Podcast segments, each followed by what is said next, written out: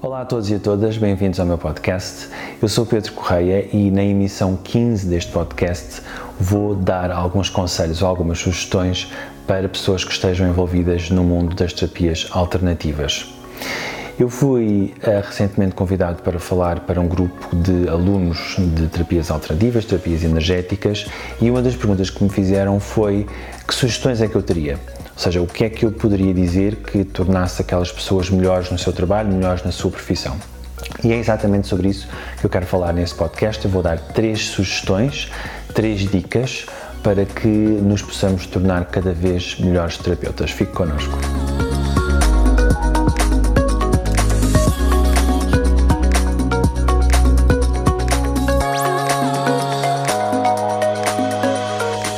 A minha primeira sugestão é ter a melhor formação que possa ter. Termos uma ótima formação é absolutamente essencial, é cada vez mais essencial nos dias que correm, porque, uh, primeiro, as formações são cada vez melhores, quem as dá uh, tem cada vez mais cuidado e é muito importante para nós irmos buscar exatamente aquilo que nos interessa, aquilo que pode complementar o nosso trabalho, para que possamos crescer também com outras pessoas, ver outras formas de trabalhar, ver outras maneiras de, de, de, fazer, se calhar, aquilo que nós próprios fazemos. E não temos necessariamente que integrar essa formação, não temos necessariamente que fazer aquilo que vamos buscar a formação, mas muitas vezes hum, estas formações trazem-nos um conhecimento amplo uma cultura em relação àquilo que nós fazemos. Ampliam o nosso, a nossa forma de estar e dão-nos diferentes pontos de vista para que possamos fazer melhor aquilo que nós já fazemos. Ter uma ótima formação é absolutamente essencial também porque nós temos que estar sempre a aprender. O mundo moderno um, faz-nos exatamente esse convite esta ideia ou este tempo de que nós tiramos um curso e pronto, e é isso, trabalhamos com aquele conhecimento para o resto da vida, isso já, já acabou há muito tempo, já morreu há muito tempo, mesmo para cursos mais longos, como licenciaturas e mestrados, uh, depois desse percurso longo inicial, tem que se continuar sempre a aprender. Há sempre estruturas nas profissões de ajuda, nos médicos, nos psicólogos, nos advogados, que lhes permite a, a, esses, a esses profissionais, a esses técnicos, continuar a aprender depois da formação base.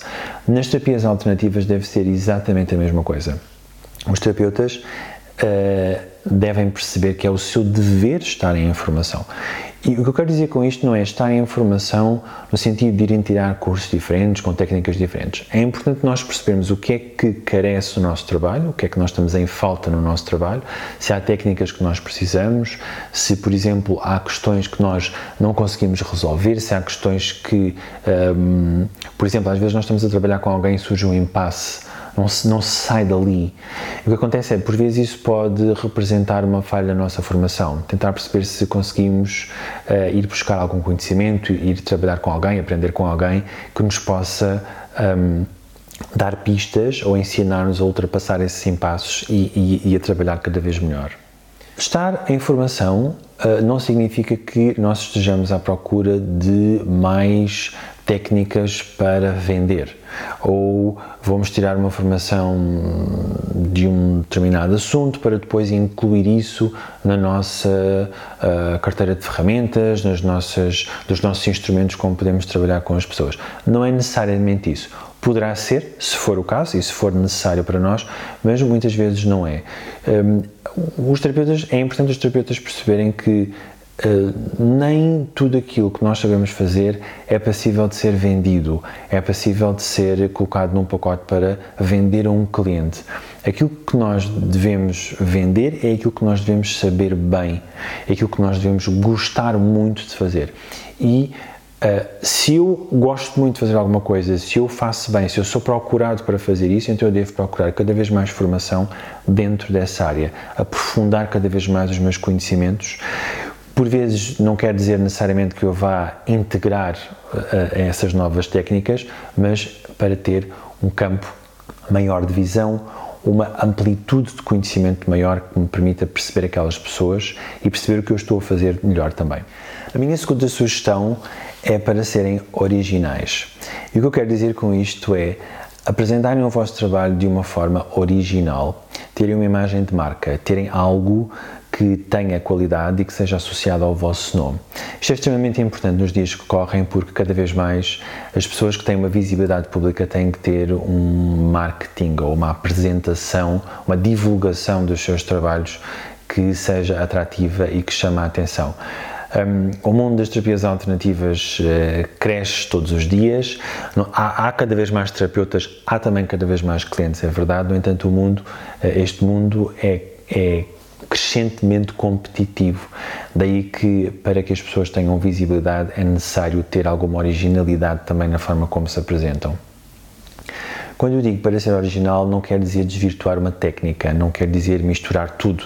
Muitas vezes as pessoas aprendem aqui, aprendem ali, fazem esta formação, fazem aquela e depois querem uh, criar uma terapia com o seu próprio nome. E muitas vezes eu, quando vejo isso, o que penso é que. Uh, enfim, há, há, diferentes, há diferentes opções, mas uma delas é que aquela pessoa não sabe muito bem o que é que está a fazer, porque não sabe muito nenhuma das técnicas e quer de alguma forma complementar uh, e apresentar um, métodos de intervenção superficiais com as pessoas, então apresenta tudo num pacote para que possa ser uh, mais agradável a quem, quem observa, mais atrativo a quem observa. Não é bem isto que eu quero dizer com sermos originais. Sermos originais é, acima de tudo, respeitar as técnicas com que trabalhamos, é fazê-las o melhor possível, como já vimos há pouco, tirar a melhor formação possível que possamos ter, que possamos pagar, que tenhamos tempo para, para tirar em relação a, a um determinado tópico e depois sermos fiéis, não desvirtuarmos isso.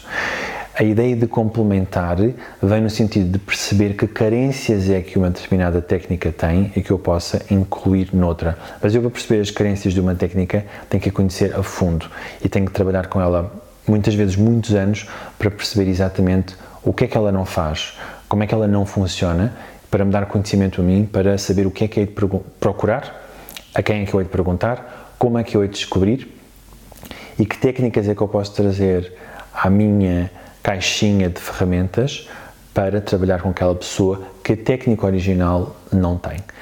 Ser original significa também nós sermos flexíveis, ou seja, nós temos a capacidade de nos adaptarmos à vida, um, ao que a vida nos pede, àquilo que os clientes nos estão a pedir.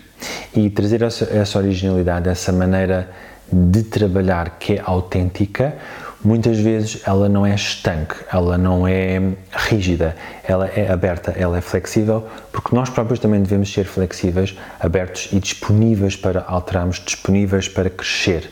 Então, o, o, a abertura da técnica, a originalidade da técnica deve também refletir este nosso progresso, o nosso próprio desenvolvimento pessoal e o desenvolvimento profissional. Quem trabalha com outras pessoas, principalmente a nível de relações de ajuda e profissões de ajuda, é essencial fazermos este processo de desenvolvimento profissional, de estarmos em movimento aqui também, de não estagnarmos. A minha terceira e sugestão final é para ser o exemplo de como as suas terapias ou as suas técnicas funcionam. É muito importante que quando nós estamos a trabalhar com outras pessoas, sejamos o exemplo de como aquelas técnicas têm bons resultados, sermos o primeiro exemplo disso. Um, hoje em dia, uh, isto, esta questão da autenticidade e da genuinidade é cada vez mais importante porque as pessoas estão mais atentas a isto. Uh, estamos a trabalhar com alguém que não é o exemplo daquilo que diz, ou que faz o contrário daquilo que diz, ou que faz parcialmente aquilo que diz, mas não faz tudo, eh, pode ser algo muito incoerente e muito destabilizante para quem nos está a ouvir, porque muitas vezes as pessoas sentem isso. Vamos imaginar que vocês vão, por exemplo, a um médico e o médico está a dizer para não fumar e ao lado do computador, na sua secretária, ele tem um cinzeiro. Portanto, isto tem incongruência e é algo que não faz sentido. Então, dentro das terapias energéticas eh, e das terapias complementares, das terapias alternativas, nós temos que perceber em primeira mão como é que aquelas técnicas funcionam, como é que elas funcionam bem. Não só sermos o exemplo disso e, e, termos um exemplo para apresentar junto do cliente é uma vantagem, como energeticamente a pessoa que está connosco vai ler essa informação, ela vai sentir a segurança na nossa voz e vai sentir que aquilo que nós estamos a dizer é a nossa verdade. ser o exemplo de que as nossas técnicas e os nossos métodos de trabalho funcionam, para quem trabalha na área das terapias, vai mais cedo ou mais tarde bater na questão do desenvolvimento pessoal. Quando nós trabalhamos com outra pessoa, nós vamos estar a projetar na outra pessoa aquilo que está dentro de nós. E se nós temos falhas de caráter, se nós temos ângulos mortos, se nós temos temas de trauma, se nós temos questões que não estão resolvidas em relação ao nosso passado, tudo isso vai espelhar no nosso presente. E ele vai se espelhar onde? Muitas vezes na relação que nós temos com os outros. E por isso é que, eh, como muitas vezes a relação neste tipo de terapias é uma relação próxima, as pessoas vêm até nós e confiam em nós.